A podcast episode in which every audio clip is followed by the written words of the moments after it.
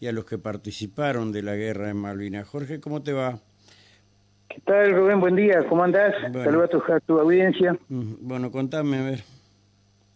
No, este, entre lo- los dos, entre el sábado y el domingo fue todo esto, los dos sí. días, las dos noches, mejor dicho. Ajá. Este, así que recién vengo de allá, este, y está completamente destruido la, No. eh, la la- el monumento, destruido total, rompieron toda la bandera, viste, viste que la- el monumento, Mm, para sí. aquellos más o menos que se den una idea, de la patria que envuelve, que la, le abraza un soldado y eso es la Sí, bandera. Bueno, sí, todo eso está destruido. Y el sábado a la noche se logró este, hacer unos videos donde trepaban los chicos arriba del monumento.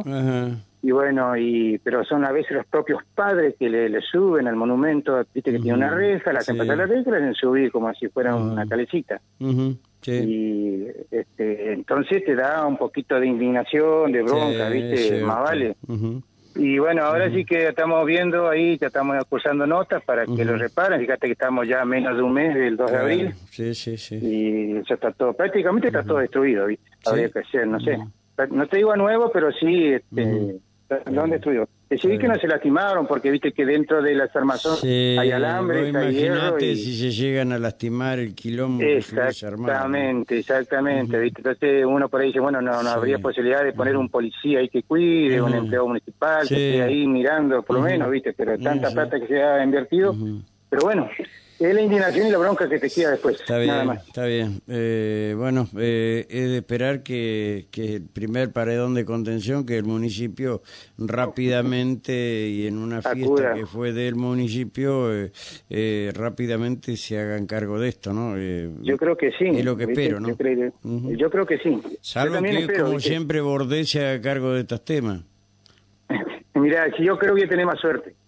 Yo te digo todo. ¡Epa! ¡Epa! No sé cómo es la realidad de esto, ¿viste? pero ¡epa! No me equivoco en las preguntas. ¡Oh, Dios mío! Bueno, Eh, querido. ¿uno, viste, uno viste acompañando al intendente en, una- en un, en un acto de. Malvinas en estos cuatro años? Primero dos años de pandemia, luego el año pasado 40 años. ¿No viste vos acompañando al intendente?